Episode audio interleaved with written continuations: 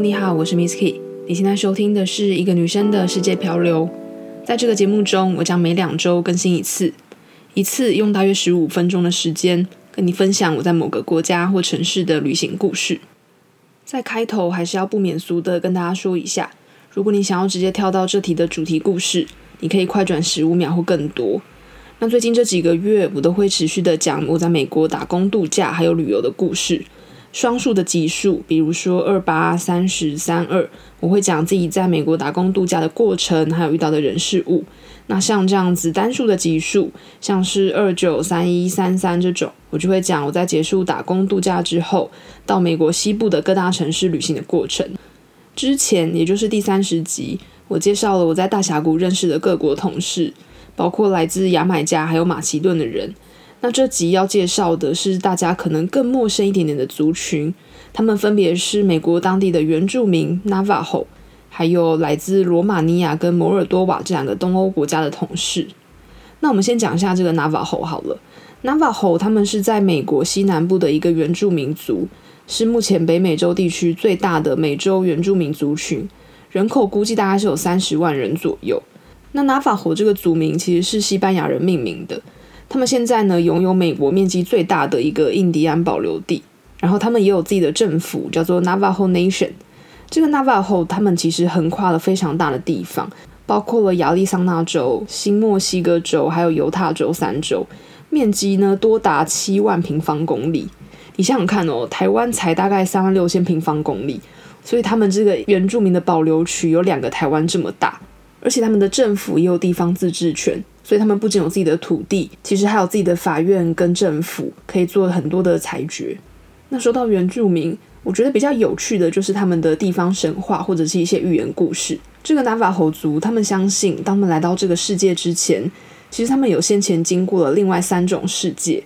第一个世界叫做暗黑世界 （Dark World），因为这个世界太黑了，任何的生命体都很难在这边生存，所以这个纳瓦侯族人他们就移动到第二个世界。第二个世界叫做 Blue World，湛蓝世界。这个世界呢，住了一些哺乳类，还有一位酋长。可是因为来自第一世界的人类得罪了酋长，所以他们又被酋长赶到第三个世界，也就是 Yellow World，黄色的世界。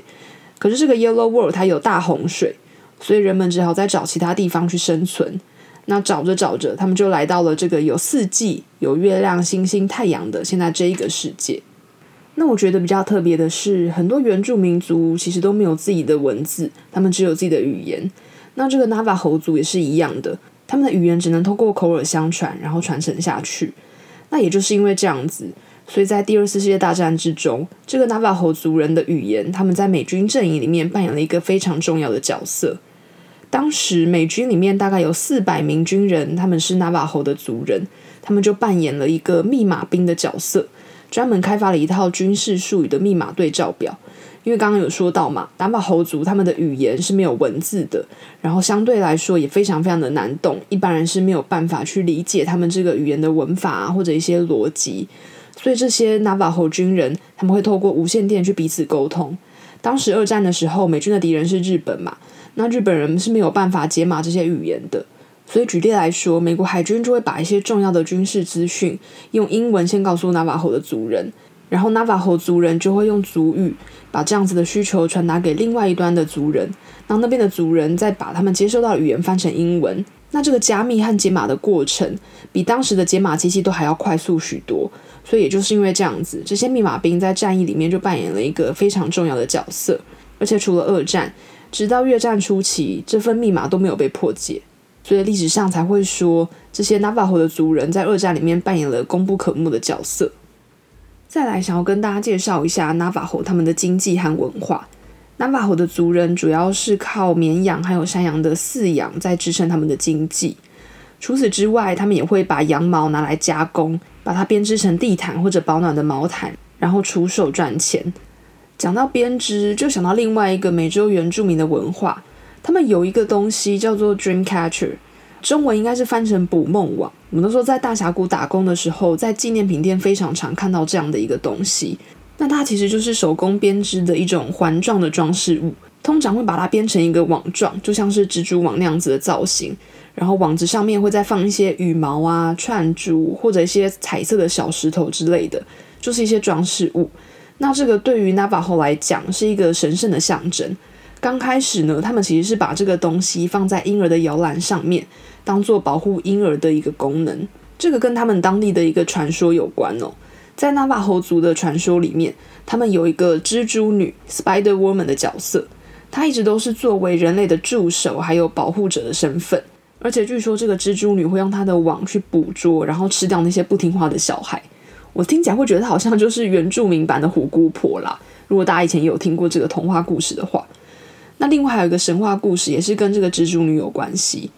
当时呢，有两个 Navajo 的族人，他们想要去找蜘蛛女，希望蜘蛛女可以告诉他们的族人怎么样度过这个非常寒冷的冬天。然后蜘蛛女就教他们可以从羊毛里面学着打毛线，还教他们怎么染色跟编织。这样一来呢，Navajo 的族人不只可以做出保暖的毛毯，也可以把这个毛毯拿去贩卖赚钱，度过这个寒冷的冬天。可是随着 Navajo 的族人越来越多，蜘蛛女就没有办法照顾到那么多的人了嘛，所以家家户户就开始用这个蜘蛛的形状开始编织捕梦网，然后就当做是保护家庭、保护孩子的象征。那整个故事听下来呢，我就发现好像完全跟捕梦啊，或者跟做梦一点都没有关系。听起来这个捕梦网就只是要把各种潜在的危险给抓起来而已。那后来我再查了一些资料，就发现说，大概到了一九八零年代，这个捕梦网就有点被行销包装成是一个北美本土原住民的手工制品的代表。我自己听起来会觉得它好像就像是台湾原住民族的纪念品店吧，里面就是会有一些编织的东西呀、然后或者是包包、一些头饰等等的。那不得不说，它的造型真的是还蛮漂亮。然后有很多颜色可以选，所以当时蛮多我的台湾同事都有买一些捕梦网带回家当做纪念品。介绍完纳瓦侯族之后，再来我想要跟你聊聊前面提过的东欧的同事们的家乡，也就是罗马尼亚还有摩尔多瓦。那原本我是想要一起介绍这两个国家的，可是写完纳瓦侯跟摩尔多瓦的介绍之后，我就发现我已经爆字数了。如果是早期大概十分钟的单元，我一般都会写两到三千字的稿子。那像最近都是十五到二十五分钟的话，我的稿子通常会写到四五千字。那像这篇我已经写到超过六千字了，所以我就发现，那我这篇好像只能先略过罗马尼亚了，就会想要留多一点时间来介绍摩尔多瓦这个国家，以及最后面我也想要分享一下自己在美国生活四个月之后的一些感想。所以这边先来聊一下摩尔多瓦吧。摩尔多瓦这个国家的英文名字叫做 Moldova。刚开始我真的完全没有听过这个国家，后来我是边问人，然后边查维基百科，才知道原来他们是从罗马尼亚独立出来的小国家。这边先简单讲一下罗马尼亚哦，它是一个东欧国家，整个国土的面积大概是台湾的六到七倍，可是人口跟台湾差不多，都是两千多万人，所以比起台湾的人口密度这么高，罗马尼亚应该可以算是一个非常地广人稀的国家。那至于摩尔多瓦又有多小呢？它的面积大概跟台湾差不多，只比台湾小一点点。不过它的人口真的超少哦，跟台湾的台北市差不多，一样只有两百六十万左右而已。而且根据维基百科的资料，摩尔多瓦目前似乎是欧洲里面最穷的一个国家。这个国家也是蛮辛苦的啦。它在早期呢被割让给沙皇俄国，然后有一度被并入罗马尼亚。可是后来罗马尼亚又把这块土地割让给苏联。然后苏联后来又建立了一个摩尔多瓦国，那这个国家当然是属于苏联的一体嘛。直到一九九一年，这个国家才真正宣布独立。可是他们内部的政治很动荡，当地也缺乏很多能源，所以整体来说经济状况其实不太好。那刚好说到摩尔多瓦这个国家很小，可是国家小归小啦，他们的政治情势算是蛮复杂的。在摩尔多瓦的左半边，他们的国土是跟罗马尼亚接在一起，右边则是有乌克兰这个国家。那在右边跟乌克兰接壤的一小块土地，刚好有一条叫做德涅斯特的河流流过，所以这块土地我们就先称它为德涅斯特河左岸。这块土地在苏联时期，它就单方面的自行的宣布从摩尔多瓦独立，它也建立了自己的中央银行和货币。不过当时并没有得到苏联或者是摩尔多瓦的承认。这块土地在摩尔多瓦官方编制的行政区里面，也是被划为德涅斯特河沿岸自治领土单位。就算是一个有点尴尬的存在吧。如果从历史上来看，这块土地传统上是属于摩尔多瓦没有错，最早的确也是摩尔多瓦人还有罗马尼亚人在这边居住。可是到了苏联时期，苏联的政府为了扩张苏联的民族，所以就开始有俄罗斯还有乌克兰人在这边殖民。那或许是因为这些政策使然，所以目前这块德涅斯特河左岸有两个特色，一个是高龄化，另外一个就是种族很多元。高龄化现象产生的原因，是因为俄罗斯政府也鼓励他们的人民在这个德涅斯特河左岸买房子，然后就在这边退休颐养天年。因为比起俄罗斯大多数的地方都是非常酷寒的，相较之下，这一块左岸地区天气比较好，比较适合大家可以退休养老。也就是因为这样子，所以这个地方的人口里面有三分之二的人都是超过退休年龄的。那种族多元的部分呢？这个德涅斯特河的左岸主要的民族有三种人。分别是摩尔多瓦人、俄罗斯人还有乌克兰人，大致上这三个民族的人口大概各占三分之一，所以当地算是处于一个三分天下的状态。那有一个比较有趣的是，二零零六年他们办了一个公投，当地有超过九十七 percent 的选票是支持这个地方独立，并且在未来加入俄罗斯这个国家的。但大家可能会想说，为什么这个国家那么亲俄呢？虽然我没有直接跟当地人聊过，也还没有机会造访这个地方，但是根据一些媒体报道还有网络上的数据，这个地方其实有两种选择嘛，一个就是回到摩尔多瓦这个国家的怀抱，另外一个就是投向在东欧地区非常强势的国家俄罗斯。以经济面来看，现在的俄罗斯依然是强国，有钱有势力，算是一个富爸爸的角色。那根据当地的媒体报道，有蛮多当地的青年都说他们会想要申请签证，这样就可以去俄罗斯打工，或者是跟俄罗斯人做生意，这样就可以赚到更多的钱。相较之下，因为毕竟摩尔多瓦的经济状况比较不好，所以基于现实，德涅斯特河左岸的人他们做出这样的选择，他们比较亲俄，听起来应该是一个不太让人意外的结果。介绍完我在峡谷的同事们，不管是来自于美国的原住民族纳瓦霍。还是东欧的两个国家，罗马尼亚或者是摩尔多瓦的同事，这几集应该都介绍的差不多了。那其实呢，这一集是我介绍大峡谷同事们的最后一集。之后我想要讲的都是跟美国西部旅行，还有在大峡谷爬山健行相关的故事。所以在这边也想要先做一个简单的结尾，也就是我对美国人整体的想法。我必须先老实说，经过我这一次在美国打工三个月，我对美国的整体评价其实是低于平均的。那或许也有可能是因为我在后来又去了欧洲，所以美国的分数现在又再低了那么一点点。以我自己的经验来说，我在大峡谷待了三个多月，我当时渐渐的有发现，美国人真的算是以自我为中心。这并不是说台湾人不会这样子哦，只是我觉得大致上来看，一旦碰到问题，其实台湾人都还蛮热心的，会帮彼此解决，而且不只是照顾台湾人，其他国家的同事如果有些状况，我们都还是会一起帮他想办法。可是美国人普遍的态度，感觉都是自扫门前雪，除非事情真的发生到他们的头上，他们才会真正的去想办法，否则他们算是离得越远越好，好像完全不想要管我们这些人的事情。但当然，我还是要强调，这些都是我个人的经验。举例来说，当时我们有一个台湾同事的手机坏掉了，他就把它寄去大峡谷山下的一个小镇去修理，然后不久之后，小镇就说修好了，就把这个包裹给寄回来。可是当我们拿到包裹的时候，却发现他原本坏掉的手机，现在是连打开都没有办法，根本就是坏得更夸张。所以我们就打电话去跟这个美国店家理论，然后手机行说他们有测试过啊，手机寄出前就是好的，所以应该是没有问题。他都觉得说我们自己才要去负责任。那最后双方就是各说各话，手机行他不愿意退钱，然后也不愿意再帮我们修理一次。遇到这种消费纠纷，我们当时人生地不熟嘛，所以是求助无门的。只好去问大峡谷的人资部门。当时人资部门的柜台姐姐她人很好，不过因为她也没有碰过这种情况，不知道该怎么处理，所以她就帮我们去问住在里面的人资主管。结果这个人资主管一看到我们，他就只留了一句话给这个柜台姐姐，他也不是直接跟我们讲哦，他就跟那个柜台姐姐讲说，这件事情不是我们可以负责的，如果你要帮他们可以，但是我是不会帮你管这件事的。那我当时就想啊，如果这个事情发生在台湾，多半的人应该都是会帮忙的，至少你可以帮忙 Google 嘛，找个消费者申诉的专线，或者是如果你看到外国人因为语言的不通，然后有些障碍，也可能会主动问他说，需不需要帮他解决，或者是帮他跟对方接洽，或者我觉得最少最少，你应该也会很真诚的跟对方说，抱歉，我真的帮不上忙。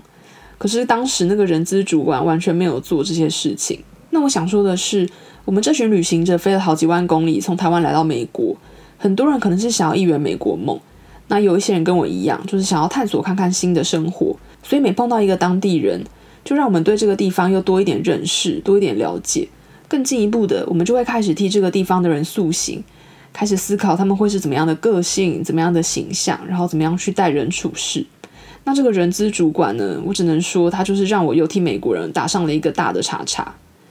然后有一天是某天早上，我穿过树林准备要去上班的时候，有一对美国人的夫妻，他们就用英文问我 How are you？当时的我并不知道，美国人其实只是把 How are you 当成一种近乎于语助词的存在，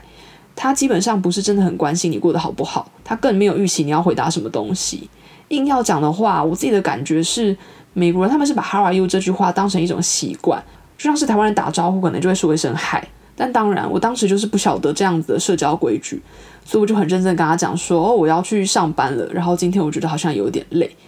那对方可能就很惊讶，他就当时有点接不上话。或许是我多想啦，有可能他自己是觉得说，这个亚洲女生怎么会这样子回复？我其实没有跟你多聊啊，然后你又抛给我这样子的回复。后来我观察了一阵子，我就发现，只要是我进到商店啊或者服饰店之类的地方，店员都还是很习惯性的会问个 “How are you”。感觉有点像是台湾店员会说“欢迎光临”一样。那作为顾客的我们，其实不用特别回应什么。这边如果我有说错，我希望有在美国当地生活过的人可以来跟我说明一下。我只能说，依照我个人的观感，我会觉得这算是一个有点做作的表现。因为其实你没有想要知道答案，那你为什么要问我？有些人可能会觉得说我这样子好像有点夸张，甚至有点愤世嫉俗，或者是没事找事做。可是我也必须很诚实的讲。但我当下真的就是觉得，如果你没有真心的想要了解我过得怎么样，我当下的情绪是如何，你大可以就跟我点个头就好，或者就跟我说声嗨，不用再大费周章的问我 How are you？那很多人都会说欧美国家或欧美人士，或者统一把欧美视为一种已开发地区的感觉。我们先忽略说欧美这个词其实很广泛，因为毕竟他说的有可能是欧洲加美洲，也有可能是欧洲加美国。但反正我们这边就先用大家的习惯来称呼。基本上，欧美大多数指的都是西欧地区，还有美国。那以经济层面来说，的确，欧美地区他们就是已开发的一个部分。可是说到文化啊，或思想或价值观，其实欧跟美有很大的差异。我自己觉得，美国就是一个非常极端的、很讲求资本主义的地方。这个方式使得美国这个国家变得很富强。那他们有很多世界级的大企业，还有百万富翁。可是另外一方面，我觉得或许是因为经济挂帅，导致美国人有时候也是非常的利益导向。他们其实还蛮自顾自的，有时候甚至有点自大。我在大峡谷打工的时候，有跟很多美国人聊过天。通常第一个聊天问题就是想了解彼此来自哪里。那他们如果问我说 “Where are you from”，我就会说 “I'm from Taiwan”。那他们的回答就有人可能会说 “I'm from US”，然后也有人会说 “I'm from States”，也有人说 “I'm from America”。那我觉得这个 America 是我觉得最特别的答案。小时候觉得没什么啦，可是长大了就渐渐觉得好像怪怪的。一来，其实美国的英文本身就是 United States of America，但如果你单说 America，其实它应该是美洲的意思。美洲还有分北美洲、中美洲跟南美洲。即使他说的是北美洲，也还有分美国跟加拿大，甚至有时候墨西哥也会觉得他们是北美洲的一部分。所以，如果你是一个美国人，然后你说自己来自 America，并且认为 America 就只代表美国，我自己觉得这应该算是一个还蛮自大的观念。可是同时间呢，美国人在自大之余，又有可能因为他们有世界强国或者民族大熔炉这个头衔的压力，导致他们很伪善。所谓的伪善，就是他们明明很以自我为中心，可是又要假装不是这样。或者我应该说啦，其实这种伪善就是所谓的想要追求在社会上的政治正确。因为社会上普遍认为这是对的事情，所以他们会去做，但他们并不是真心认同这是一个值得做的事情。就像我刚刚说的，How are you？打招呼，他们会假装关心你，但其实他们根本并不，他们只是装出那种大家期待他们有的样子，就是很和蔼可亲，很关心大家。但当然，你也可以说他们这样是很社会化，很有社交礼仪。这某部分其实还跟我们台湾人或者日本人很像，就是还蛮会做表面功夫的。但我自己的感觉是，如果你不喜欢，你一样可以很礼貌的表达，没有必要说在我面前装没事，然后私下要偷偷抱怨。这种表里不一的生活模式，我还是给予尊重，然后也不会要逼他们去改变。但我只能说，我觉得还蛮辛苦的。最后，或许是另外一种伪善吧，就是美国人会打着自由的口号，但其实他们并没有落实真正的自由。因为即使他们说的各种自由，希望大家可以做自己啊，然后尊重来自各个国家的人，但他们这种假装接受各国来的人，所谓的这个民族多样性，所谓的 diversity，其实它就是一个量化的口号。如果你有去过纽约，你会发现，即使它是一个这么标榜国际化的地方，它在当地还是有分韩国区、日本区、中国城、小意大利，还有黑人区。的确，你在路上可以看到各种种族的人，但说穿了，大家都还是各过各的。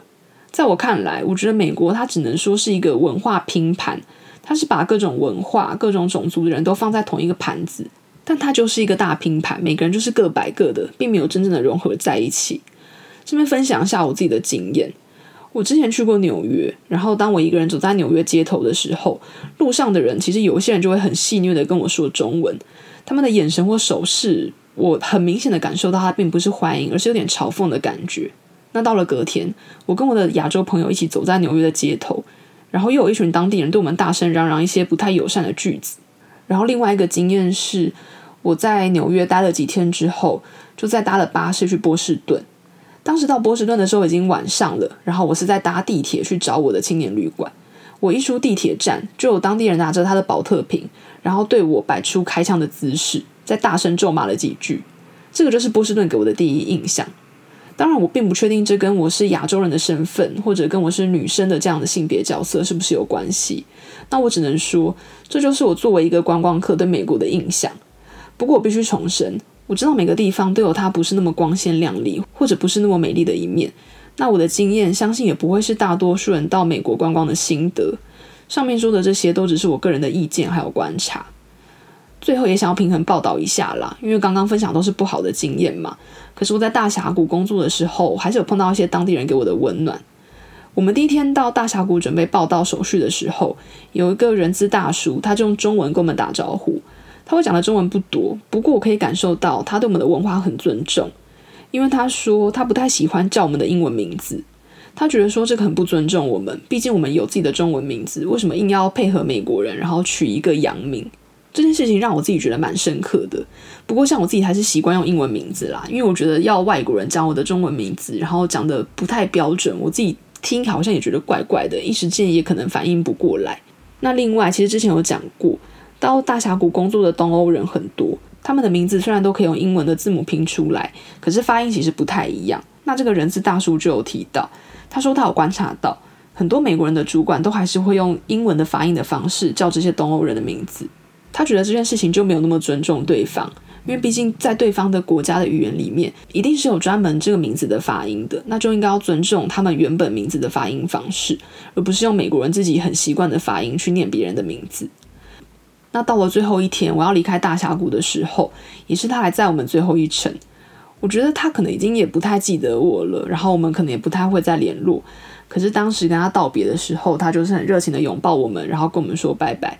我觉得那个感觉是让人觉得很真诚、很温暖的。然后他也是我在大峡谷里面遇到非常亲切的一个美国同事。这一集呢，差不多就要到尾声了。以往我讲比较多的内容都是世界上各国啊或各地区的文化跟我自己的旅行故事。那这集的下半段比较多都是在讲我个人的价值观，还有一些想法跟经历的东西。不知道你们会不会喜欢啦？因为毕竟蛮多就是我自己个人的案例还有看法。那我在录音之前其实也犹豫很久，可是我觉得说当初要做这个节目，其实我就是想要记录自己的旅行生活，也不是想为了谁而做，然后也没有特别想要迎合市场。所以我就还是讲了，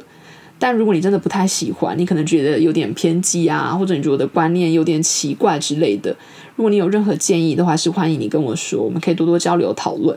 那下一集我就会介绍我在美国西部旅游的第三站，也就是继圣地亚哥还有洛杉矶之后的下一站旧金山。如果你有兴趣，欢迎下下周再回到我的节目，跟我一起到世界漂流。最后也欢迎你到 Pressplay 付费订阅我的节目。一个月只要一百九十九块，让我能够继续创作这些内容。或者你有任何的建议跟心得，都可以写信给我，email 是 travelmisskey at gmail dot com，也可以到 Apple Podcast 评分写心得，我都会看到。那今天的节目就到这边啦，拜拜。